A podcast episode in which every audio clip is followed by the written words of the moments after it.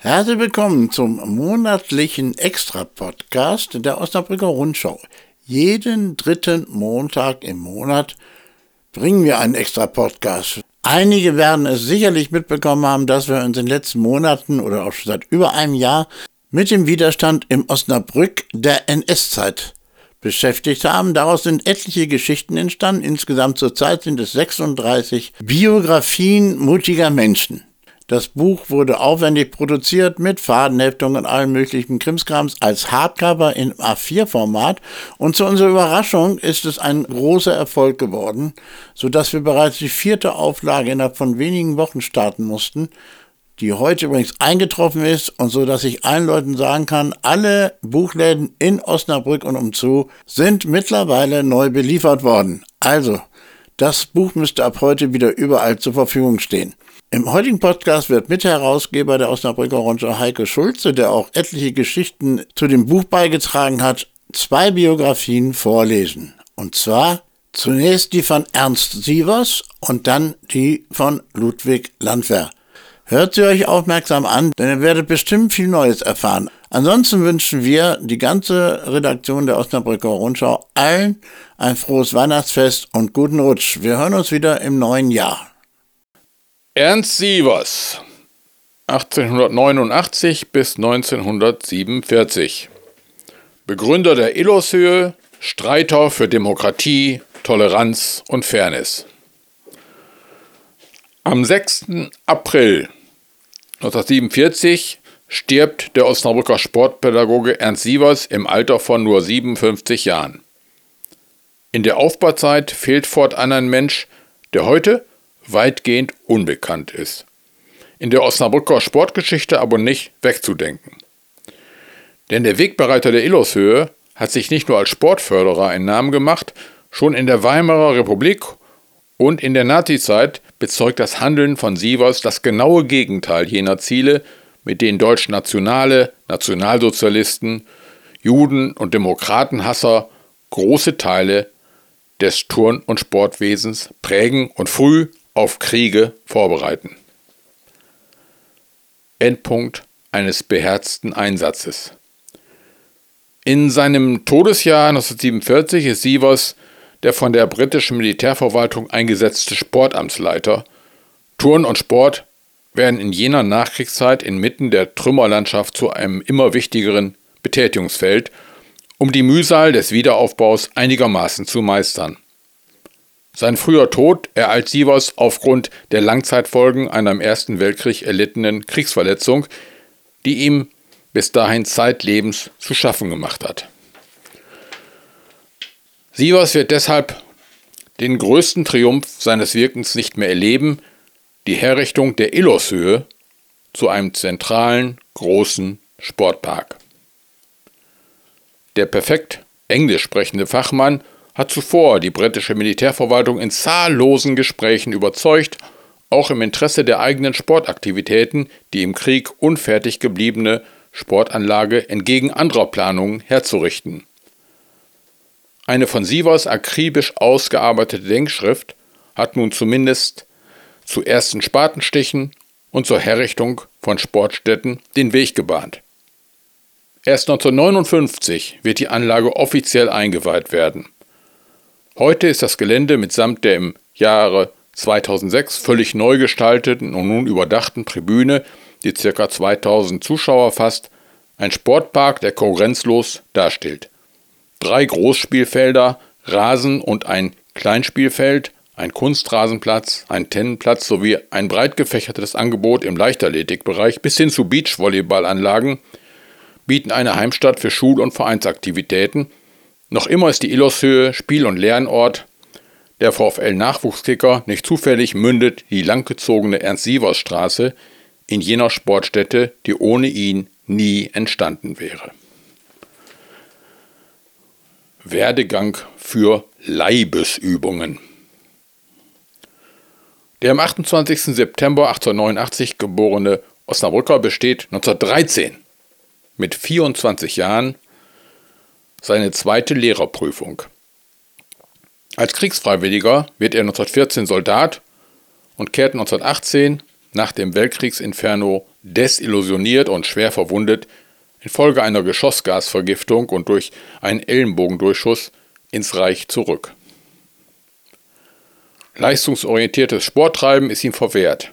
In Berlin-Spandau absolviert er trotzdem zum Jahresende 1920 die vielseitigen Prüfungen als Turn-, Sport- und Schwimm- und Ruderlehrer, wonach er sich im Carolinum, der Möser Mittelschule, der Neustädter und der Ledenhofschule als Pädagoge in den Leibesübungen bewährt. Dies wird seinerzeit der gängige Begriff, um Turnen, Schwimmen und Mannschaftssport auf einen Nenner zu bringen. Sievers wendet sich nun auch dem Fußball zu und verantwortet es maßgeblich, die beiden VfL-Vorläufervereine Olympia und Teutonia unter dem Dach des großen Osnabrücker Turnvereins OTV als Abteilung Spiel und Sport zu vereinen. Als früh anerkannter Turn- und Sportexperte bekommt er in jener Zeit auch den offiziellen Auftrag, neue Lehrpläne für die schulischen Leibesübungen zu gestalten. Bis 1933 übernimmt er darüber hinaus die Ausbildung der Osnabrücker Lehrkräfte im Schul- und Rettungsschwimmen. Auch in seiner Freizeit entwirft der engagierte Pädagoge zugleich viel beachtete Pläne für sportgerechte Plätze, Zeichnungen und detailgenaue Berechnungen bestimmen die erste von Sievers verfasste Denkschrift zur Förderung der Leibesübung und zur Einrichtung einer sportärztlichen Beratungsstelle. Sievers versus Frömmling. Besonders im Rahmen der heftigen Auseinandersetzung mit dem ultrakonservativen OTV-Vorsitzenden Fritz Frömmling der bereits 1924 alle Juden und Jüdinnen aus dem Verein ausschließen lässt und Vereinsmitglieder zusehends zu Helfern deutschnationaler Stahlhelmaufmärsche vereinnahmt, wachsen bei Sievers Abscheu und Widerstand gegen ein solches Denken.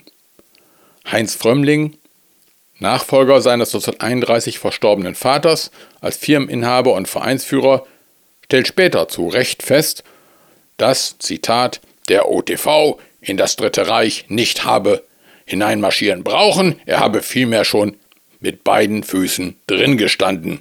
Zitat Ende. Seine Gegnerschaft gegen einen solchen Kurs setzt Ernst Sievers in konkrete Taten um.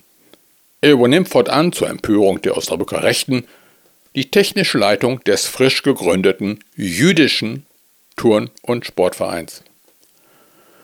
Der sich zunehmend der Sozialdemokratie verbunden fühlt, wird er in den frühen 30ern zudem Übungsleiter bei den Freien Schwimmern, die dem 1933 von den Nationalsozialisten ver verbotenen Arbeiterturn- und Sportbund angehören, der Bewegungsfreude, Solidarität und Völkerverständigung statt einer Ellenbogenmentalität in den Vordergrund seines Übungsbetriebes stellt. Erster VfL-Präsident. Konsequenterweise zählt Sievers bereits 1924 zu jenen Spiel- und Sportmitgliedern, die, folgt man seiner eigenen Rückbetrachtung, zu, Zitat, 90 Prozent demokratisch denken und wohl auch deshalb systematisch aus dem nationalistischen OTV hinausgedrängt werden. Sofort wird Sievers Vorsitzender des neuen Vereins Spiel und Sport, der sich 1925, Sievers wird entscheidender Geburtshelfer, nach einer Fusion mit dem Ballspielverein von 1899 zum heutigen VfL Osnabrück entwickelt.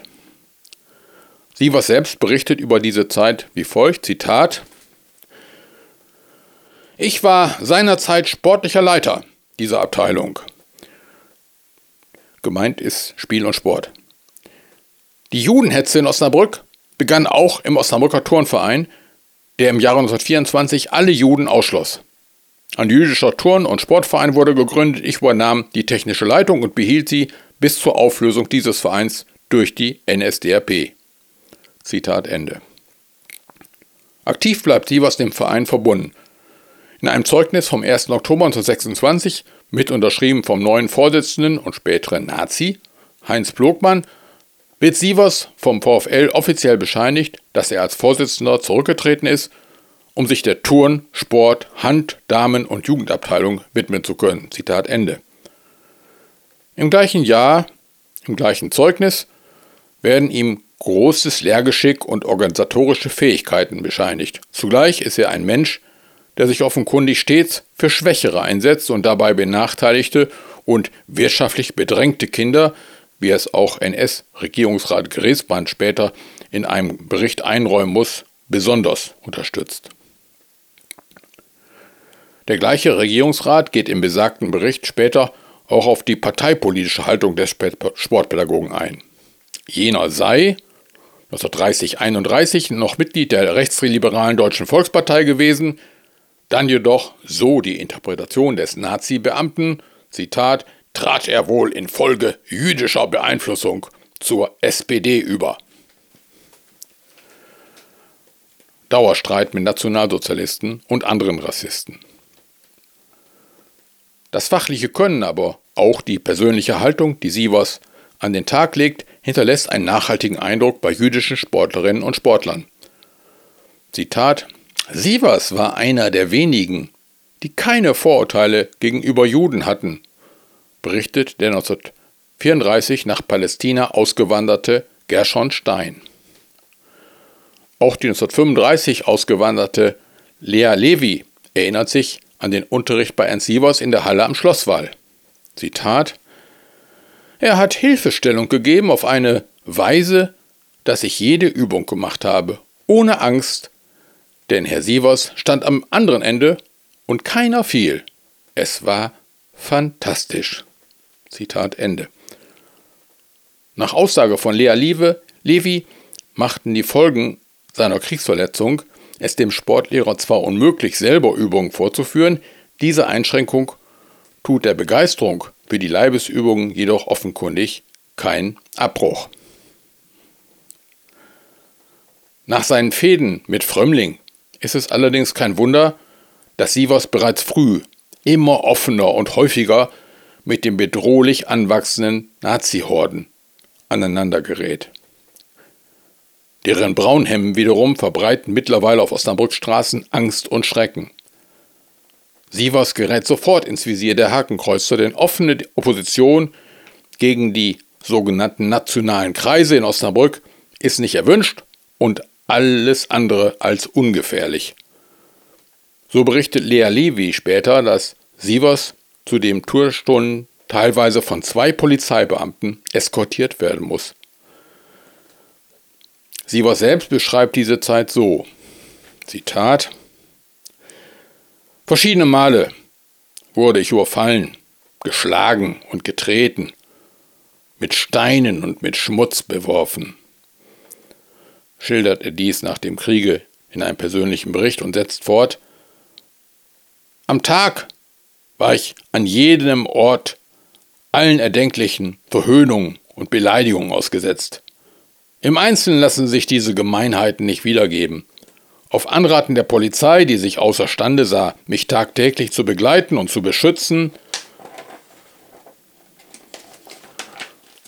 stellte ich einen Antrag auf Aushändigung eines Waffenscheins und führte fast eineinhalb Jahre stets eine geladene Pistole zum Selbstschutz bei mir. Zitat Ende. Der Nazistaat nimmt Rache. Als die Nationalsozialisten am 30. Januar 1933 durch Präsident Hindenburg die Macht übertragen bekommen, verschlimmert sich die Situation. Sievers habe, Zitat, durch seine gegnerische Einstellung zur nationalsozialistischen Bewegung wiederholt starke Empörung und Erregung in, der, in den nationalen Kreisen hervorgerufen, stellt wieder einmal Regierungspräsident Griesbrand fest und glaubt erneut messerscharf zu erkennen, dass sich dieses Verhalten wohl aus dem ständigen Verkehr mit Juden erkläre. Auf Betreiben der SA-Führung, so Griesbrand, verbieten ihm, Zitat, eine ganze Reihe von Vereinen das Betreten ihrer Sportplatzanlagen unter Androhung der Inhaftnahme durch die SA. Zitat Ende. Am 22. Juli 1933 sendet Osnabrücks NSDAP-Bezirksleiter Dr. Otto Marxer von ihm festgestellte Belege über Sievers Gegnerstadt zur NSDAP an, die von Hermann Göring geführte preußische Regierung, um Sievers sofortige Entlassung aus dem Schuldienst zu erreichen. Darüber hinaus wird der Verfemte aufgrund seiner SPD-Mitgliedschaft seine Aktivitäten für die verbotenen Arbeitersport sowie den jüdischen Sportverein aus allen Funktionen im Osnabrücker Sport gedrängt. Sievers Bericht in der eigenen Personalakte ist zu entnehmen, dass es ihm nicht gelingt, in Osnabrück einen Rechtsanwalt zu finden, der seine Privatklage gegen Dr. Marxer und Gesinnungsfreude führen möchte. Er gibt im Bericht an, dass seine auf seiner friedlichen, auf seiner feindlichen Einstellung zur NSDAP beruhenden öffentlichen Zusammenstöße mit den verschiedenen Parteiorganisationen und deren Führern in den Jahren 1931 bis 1933 am 1. Oktober 1933 schließlich zu seiner Amtsenthebung führen und er von der Ledenhofschule an die zweiklassige Schule in Hastehohne versetzt wird, obwohl die Eltern am 20. Juni 1933 eine Bittschrift an den Regierungspräsidenten gerichtet haben und um Aufhebung der Versetzung des geschätzten Lehrers bitten, Zitat, der seine ganze Kraft für seine Schüler einsetze. Sievers entgeht nach dem Machtantritt der Nationalsozialisten nur knapp dem Konzentrationslager. Zitat Von Rechts wegen gehört er als Charakterschwein in ein KZ, schreibt Nationalsozialist Dr. Marxer bereits 1933. Auch von dem Führer der Haster SA wird er während seiner dortigen Schultätigkeit jahrelang bedroht. Viel später, am 24. August 1944, wird Sievers schließlich ganz offiziell von der Gestapo verhaftet. Er droht Opfer der sogenannten Aktion Gewitter zu werden, auch Aktion Gitter genannt, in deren Rahmen viele Tausende von Antifaschisten im Gefolge des Stauffenberg-Attentats auf Adolf Hitler am 20. Juli 1944 in ein KZ deportiert und dort vielfach ermordet werden.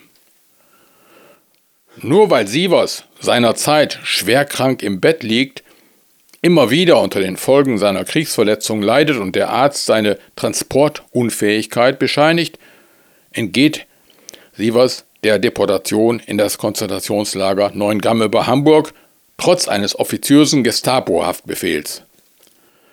Es ist jene KZ-Hölle, in die zur gleichen Zeit unter anderem bekannte Osnabrücker Sozialdemokraten wie Heinrich Groß, Wilhelm Mentrup, Fritz Schalinski und Heinrich Niedergesäß sowie der Kommunist August Wille eingefercht und bis Kriegsende ermordet werden. Sievers baut das Sportamt auf. Dass der verdiente Demokrat Ernst Sievers, obwohl gesundheitlich immer heftiger angegriffen, nach der Befreiung Osnabrücks durch britische Streitkräfte am 4. April 1945 händeringend gebraucht wird, bezeugt seine Berufung als Leiter des Sportamtes. Noch vor seinem Tode gelingt es ihm, den Osnabrücker Sportverein sowie dem Schulsport wieder Entfaltungsmöglichkeiten zu verschaffen. Ganz nebenbei wird er durch großes Verhandlungsgeschick gegenüber der britischen Militärverwaltung zum inoffiziellen Begründer der zentralen Sportanlage Illoshöhe. Am 6. April 1947, viel zu früh mit 57 Jahren, stirbt der jahrzehntelange Kämpfer für ein faires, soziales, tolerantes und demokratisches Sportwesen. Nicht nur der Osnabrücker Sport werde gut beraten, an den demokratischen Sportpionier weit mehr als bislang zu erinnern. Ludwig Landwehr 1897 bis 1981 Osnabrücks bekanntester Kommunist. Beleuchtet man Biografien von Menschen, die bis 1945 Widerstand geleistet haben, gibt es eine Personengruppe, die es in der offiziellen Geschichtsschreibung bis heute schwer hat, als kämpfende Organisation gegen den Naziterror gewürdigt zu werden. Angehörige der Kommunistischen Partei Deutschlands KPD. Die Ausgrenzung hatte stets Konsequenzen. Die Partei wird in ihrer Geschichte gleich mehrmals, zuletzt 1933 und 1956, zerschlagen und kriminalisiert.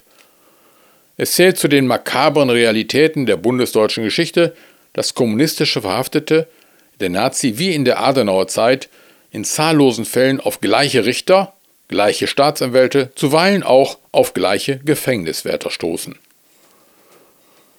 Am Lebensweg des Osnabrücker Ludwig Landwehr lässt sich das Schicksal eines deutschen Kommunisten nahezu beispielhaft darstellen. Zugleich spiegelt es ein vielfach vernachlässigtes Schicksal deutscher Antifaschisten wider. Proletarier mit Stehkragen. Der Sozialismus als Vision einer klassenlosen Gesellschaft wird Ludwig bereits bei seiner Geburt am 13. Mai 1897, wie es so schön heißt, in die Wiege gelegt. Er selbst berichtet darüber im vom antifaschistischen Arbeitskreis im März 1987 herausgegebenen Heft Nummer 7.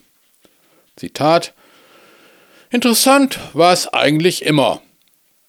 Aus den Lebenserinnerungen des Ludwig Landwehr, woraus die folgenden Angaben stammen. Landwehrs Vater ist danach überzeugter Sozialist, arbeitet bei der Eisenbahnbetriebswerken und hat bereits 1892 zu den Gründungsmitgliedern des Sozialdemokratischen Wahlvereins in Osnabrück gezählt. Der weitere Werdegang des jungen Sozialisten ist damit vorgeprägt. Schon im Alter von zehn Jahren lauscht er begeistert im Gasthaus Fennemann in der Meller Straße einer Rede des SPD-Vorsitzenden August Bebel. Bereits mit 14 Jahren wird der heranwachsende Ludwig Landwehr der Arbeiterjugend einer Jugendorganisation der Sozialdemokratischen Partei.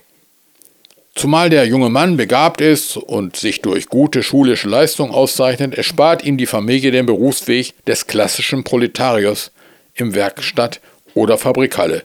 Landwehr Junior wird stattdessen Beamtenanwärter bei der Stadt Osnabrück.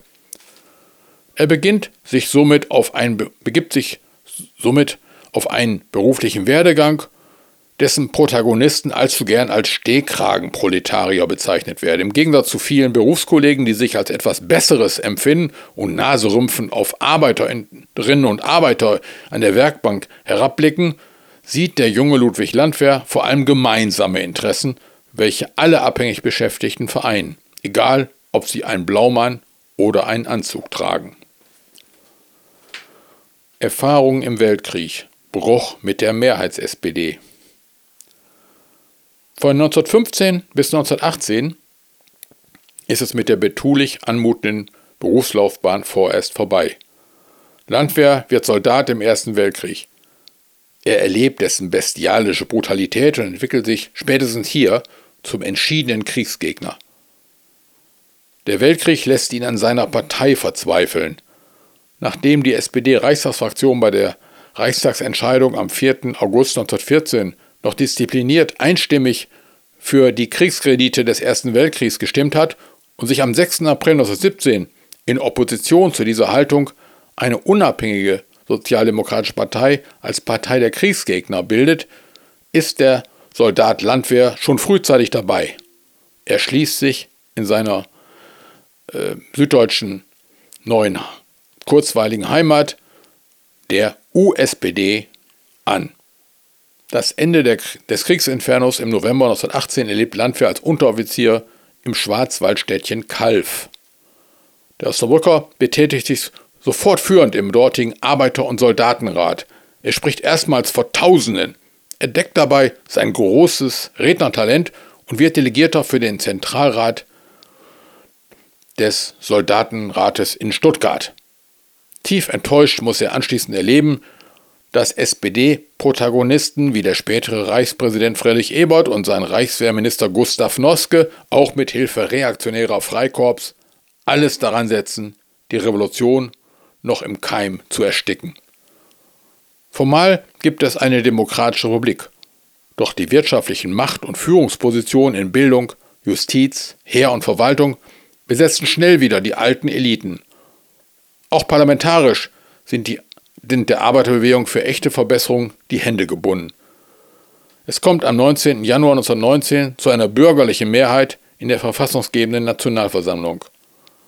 Landwehrs USPD erzielt enttäuschende 7,6 Prozent der Stimmen. März 1920 Bewährungsprobe Kaputsch. Über Umwege ist Landwehr im Frühjahr 1919 wieder in seiner Heimatstadt Osnabrück. Schnell nimmt er in der örtlichen USPD eine führende Funktion ein. Im Rathaus wird er außerdem wieder als Beamtenanwärter eingestellt und bucht Geldbeträge für die klamme Stadtkasse. Am 13. März 1920 putschen nationalistische Militärs, teilweise mit aufgepinselten Hakenkreuzen auf ihren Stahlhelm unter Führung des Generallandschaftsdirektors Wolfgang Kapp und des Generals Freiherr von Lüttwitz in der Reichshauptstadt Berlin.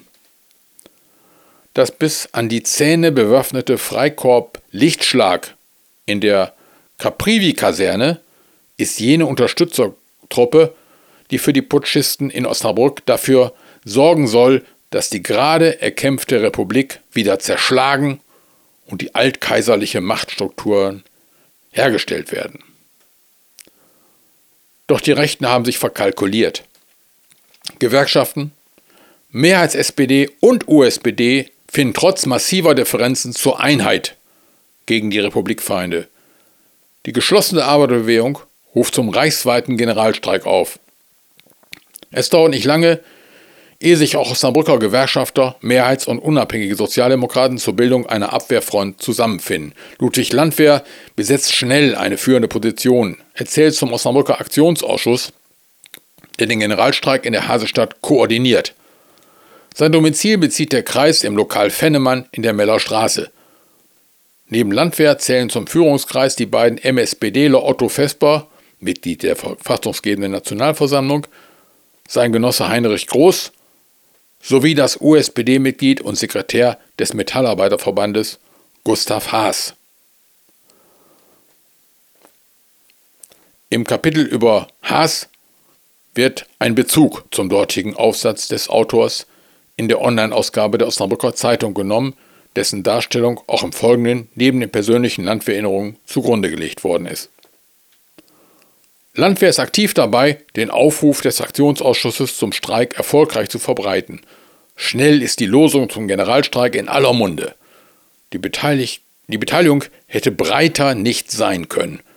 Dass die städtischen Ämter sowie die Straßenbahnbelegschaft allesamt Landwehr direkte Kolleginnen und Kollegen dabei sind, freut ihn besonders. Metallbetriebe wie die Eisenbahnwerkstätten, das Kupfer- und Drahtwerk sowie das Eisen- und Stahlwerk sind aufgrund des hohen gewerkschaftlichen Organisationsgrades naturgemäß auch dabei.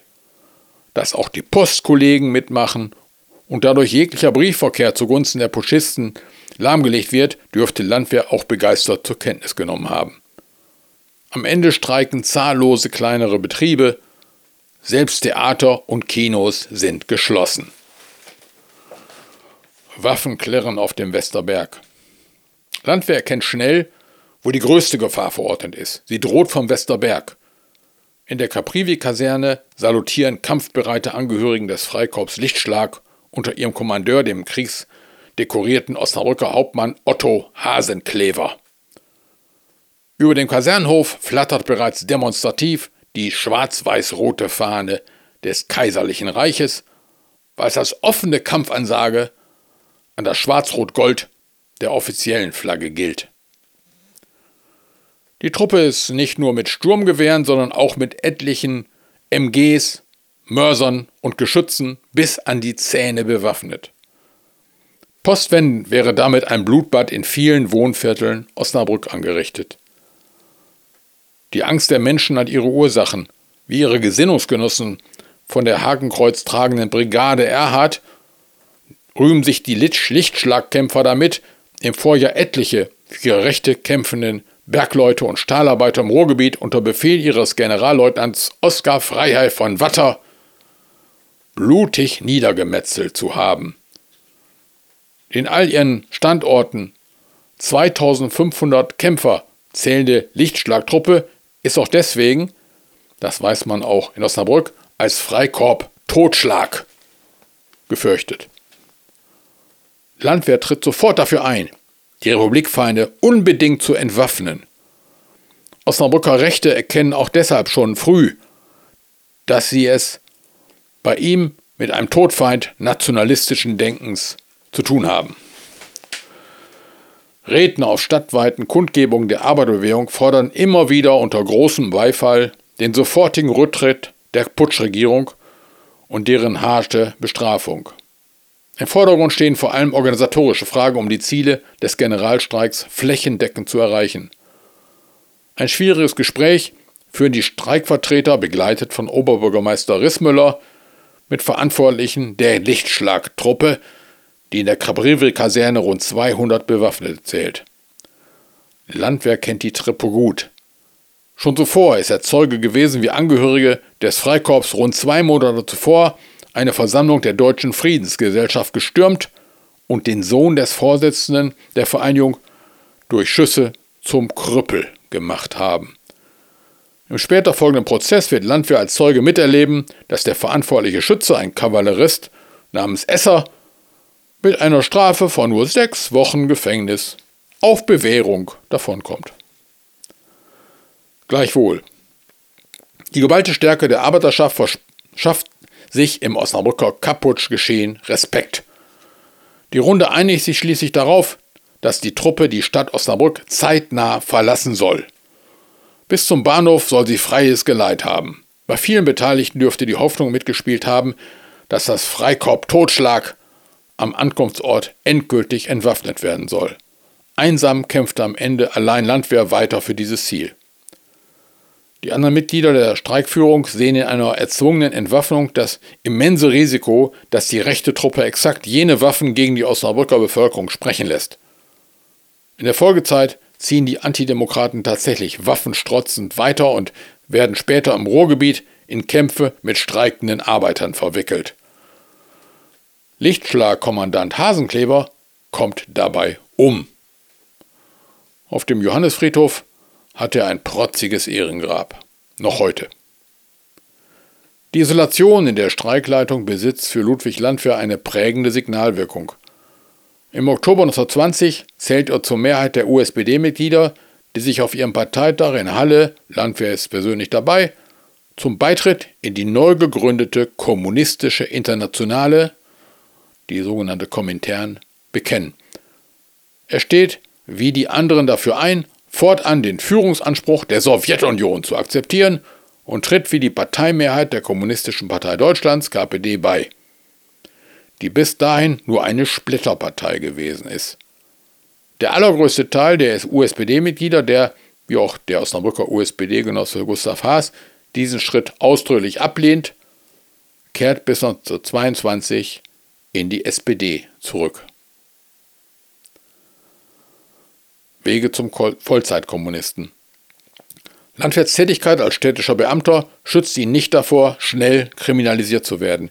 Im Krisenjahr 1923 wirft man ihm unter Berufung auf einen Erlass des preußischen SPD-Innenministers Karl Severing vor, Aufstandsvorbereitungen organisiert zu haben.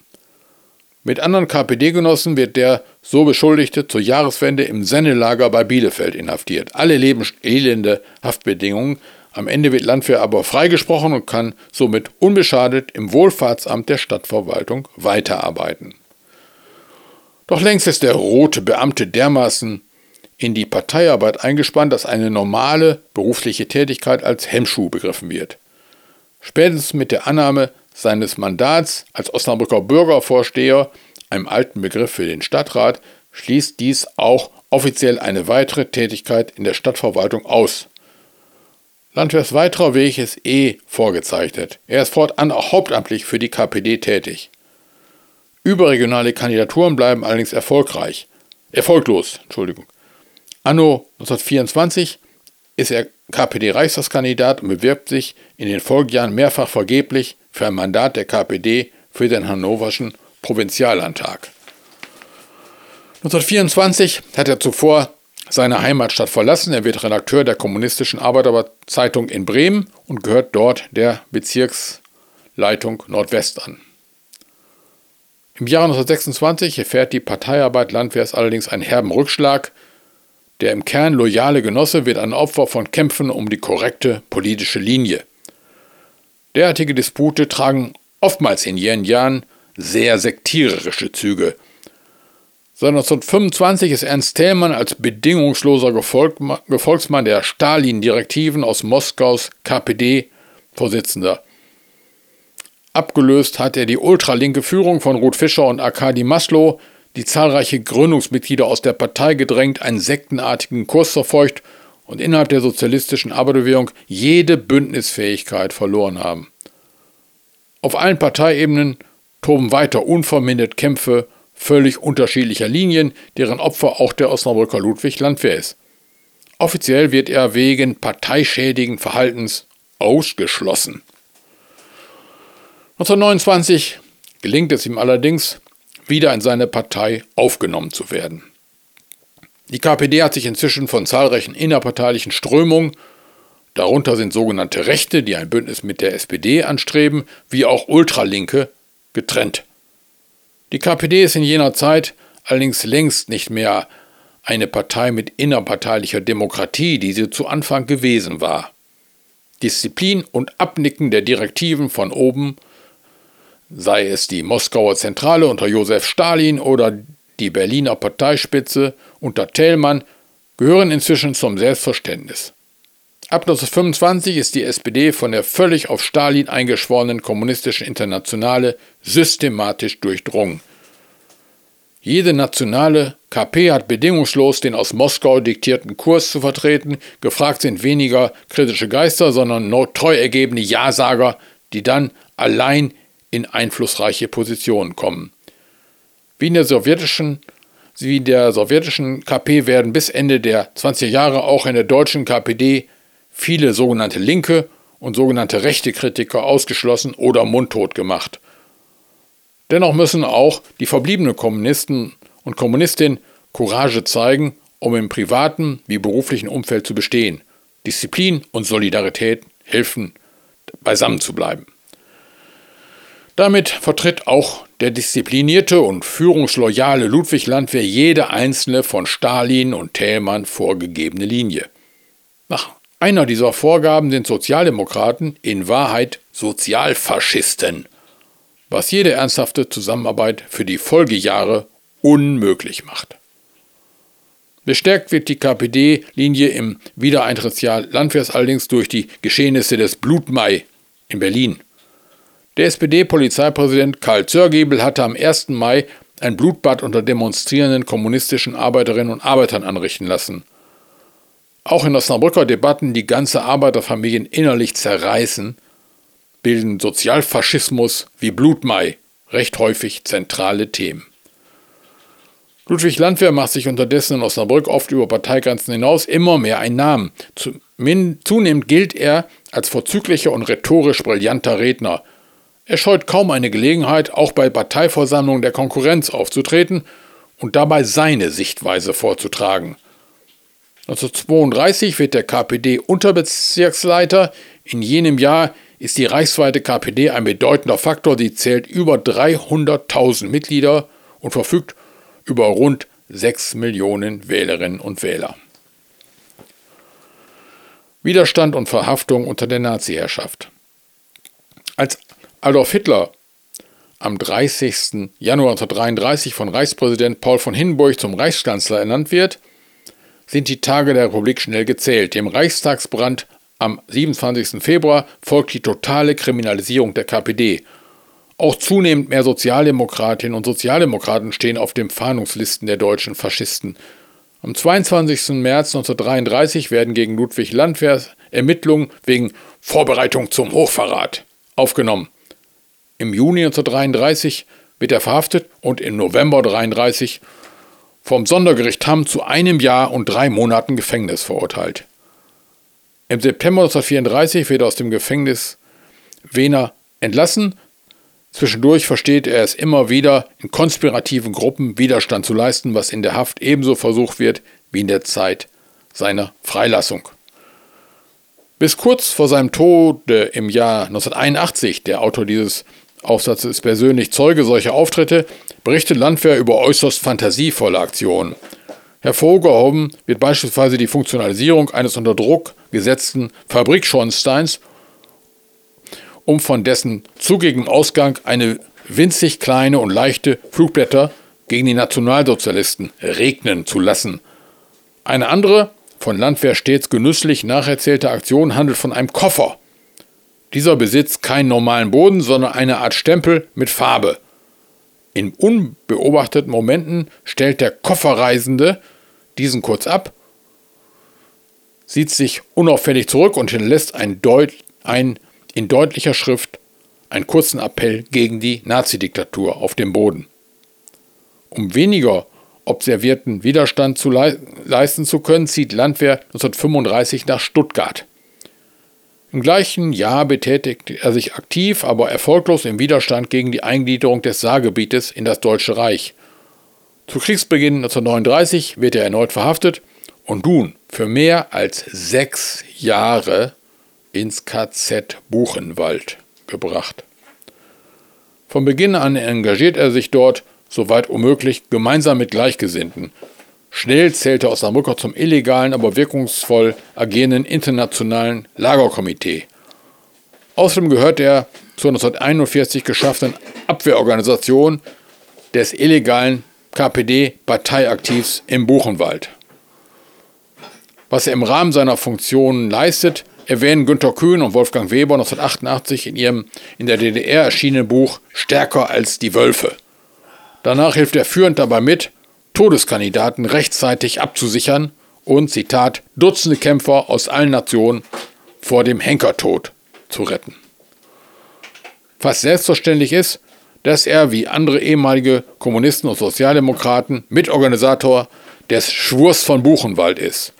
Angehörige beider Arbeiterparteien geloben nach der Befreiung feierlich, fortan alle Spaltungen zu überwinden und gemeinsam gegen Kapitalismus und Faschismus zu kämpfen. Erst 1945 wird Landwehr dort, wie die anderen Gefangenen, auch mit Hilfe eines selbstorganisierten Aufstands befreit. Pionier des Wiederaufbaus. Im August 1945 wird der heimgekehrte Ludwig Landwehr mit der Einrichtung und Leitung einer Abteilung Wohnungsbau bei der Stadtverwaltung Osnabrücks beauftragt. Von 1945 bis 1946 ist er Abteilungsleiter für den Wiederaufbau zerstörter Wohnungen beim ostörtlichen Stadtbauamt. In den ersten Monaten des Wiederaufbaus ist er ebenso führend dabei, ehemaligen NS-Opfern im Rahmen eines Entschädigungsprozesses Ausschusses Hilfen zu gewähren und sie mitsamt ihren Familien auch bei, bei der Wohnraumvermittlung zu unterstützen. Später wird Landwehr allerdings wegen eines Verbotes von politischer Tätigkeit vom Beamten zur Aufgabe seiner Stelle in der Abteilungswohnungsbau gezwungen. Volkmann Ulrich Breukers Darstellung im von Westfalen und van Kampen herausgegebenen Sammelband 100 Jahre SPD in Osnabrück ist auch Landwehr zu Beginn der Nachkriegszeit aktiv daran beteiligt, SPD und KPD zu gemeinsamen Aktionen zu bewegen. Am 25. November 1945 ist Landwehr danach Redner auf einer öffentlichen Kundgebung, welche die erste ihrer Art nach Kriegsende in Osnabrück darstellt. Zu dieser Kundgebung hatten Sozialdemokraten und Kommunisten gemeinsam das schaffende Volk aufgerufen. Neben Landwehr spricht für die SPD Konrad Beckmann. Die schaffende Bevölkerung aufgerufen, nicht das schaffende Volk. Im Folgejahr hinterlässt, verlässt Landwehr kurzzeitig die Heimat. Er wird Leiter der Wirtschafts- und Kommunalabteilung der KPD für den Regierungsbezirk Braunschweig.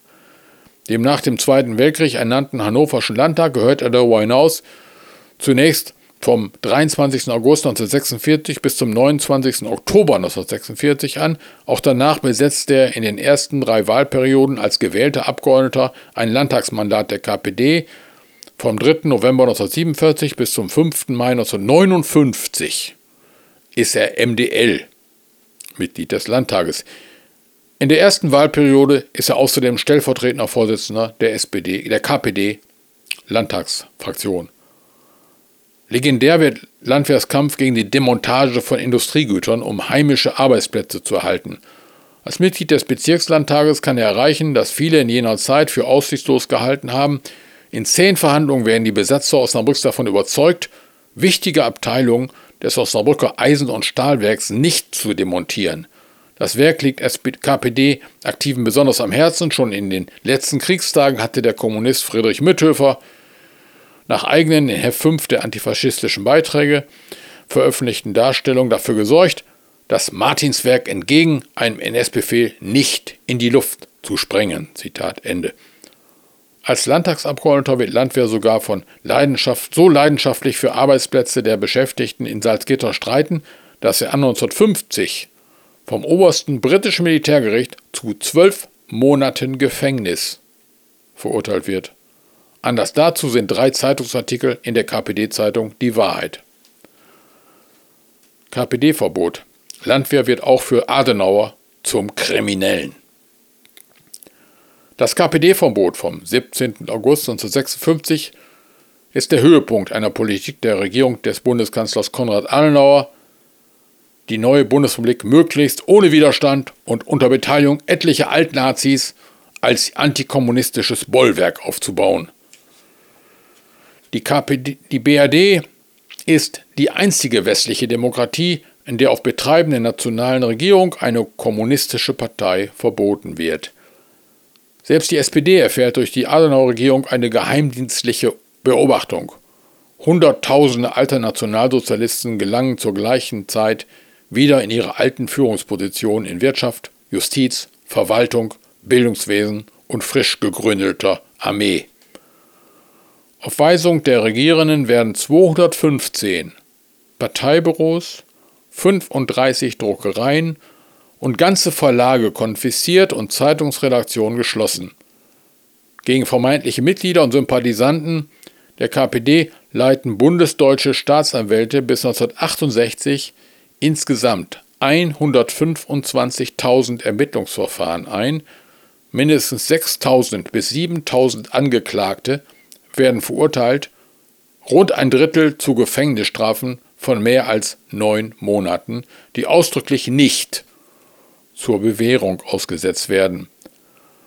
Bei leitenden Parteimitgliedern, auch Redakteuren kommunistischer und anderer linker Zeitungen, sind es oftmals zwei bis drei Jahre Haft.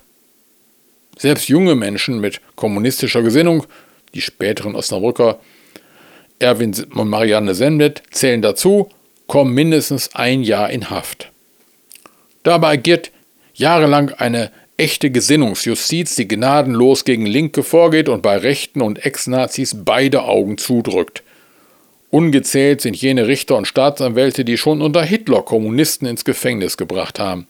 Der damals noch äußerst jungen Kommunistin Marianne Semnet passiert es sogar na, nachzulesen ab Seite 130 in ihrem 2009 erschienenen biografischen Erinnerungen Meilensteine, ein Leben im Widerstand, dass sie ein Oberstaatsanwalt Topf höchstpersönlich in seinem Beisein ins Gefängnis chauffieren lässt, dabei ausdrücklich auf ihren seinerzeit von den nationalsozialistischen von den Nationalsozialisten verhafteten Vater hinweist und ihr dabei stolz eröffnet, dass, Zitat, es ihm daher eine große Genugtuung und Ehre sei, jetzt die Tochter eines Kommunisten vor Gericht zu stellen. Zitat Ende. Als parteiloser Abgeordneter darf Landwehr bis Ende der 50er Jahre, seine Partei war zuletzt auf 1,3 Prozent geschrumpft und zählt mit ihm nur noch zwei Mandatsträger, bis Ende der 50er Jahre im Niedersächsischen Landtag verbleiben. Dabei Dafür wird er journalistisch noch aktiver als zuvor. Jahrelang ist er Herausgeber der Monatszeitung Parlamentarische Nachrichten. Der unbeugsame Kampf der Osnabrücker Kommunisten gegen braunes Gedankengut geht trotzdem unverändert weiter. Er wird 1958 Vorsitzender der Niedersächsischen Vereinigung der Verfeuchten des Naziregimes, VVN, und außerdem Mitglied des Internationalen Buchenwald-Komitees. In der Publikation 40 Jahre Vereinigung der Verfeuchten des Naziregimes, 40 Jahre antifaschistischer Kampf, welche VVN BDA Niedersachsens anno 1987 herausgeben, wird erwähnt, dass Landwehr am 2. Mai 1960 überaus mutig, offensichtlich aber vergeblich, eine bemerkenswerte Strafanzeige an den Landesjustizminister gegen 22 Richter und Staatsanwälte wegen ihrer Todesurteile in den Jahren 1933 bis 1945 stellt. Wie wäre das alles wohl in heutiger Zeit ausgegangen, in der NS-Täter auf wesentlich weniger Milde stoßen? Derartige Aktivitäten schützen den couragierten Antifaschisten keinesfalls vor weiteren Verfolgungen.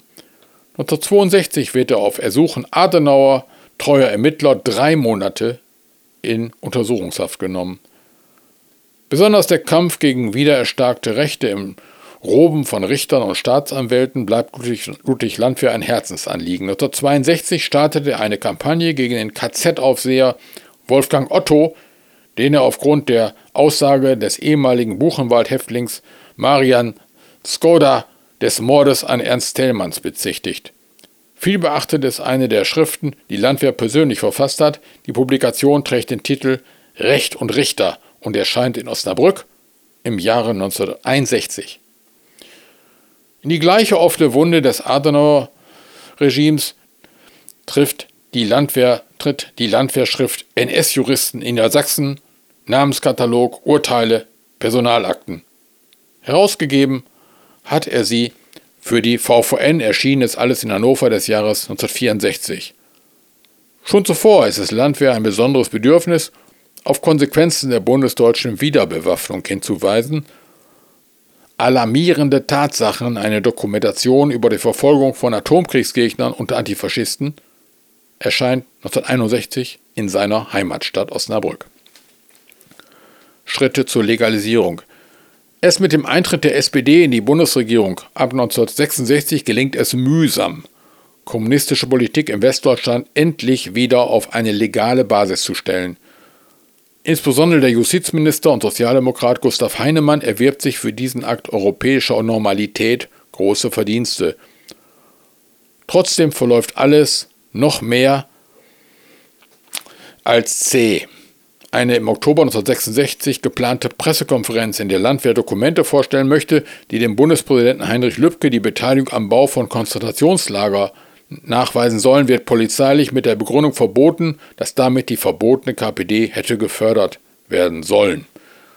Eine von Landwehr einberufene Pressekonferenz am 8. Februar 1968 im Frankfurter Hotel Hamburger Hof soll einen Programmentwurf einer neuen KPD vorstellen. Die Pressekonferenz wird allerdings aufgelöst. Bewirkt hat dies der Frankfurter Polizeipräsident auf Anordnung des hessischen Innenministers, der wiederum nach Ersuchen des Bundesinnenministeriums wegen Förderung der Ziele der KPD tätig geworden ist.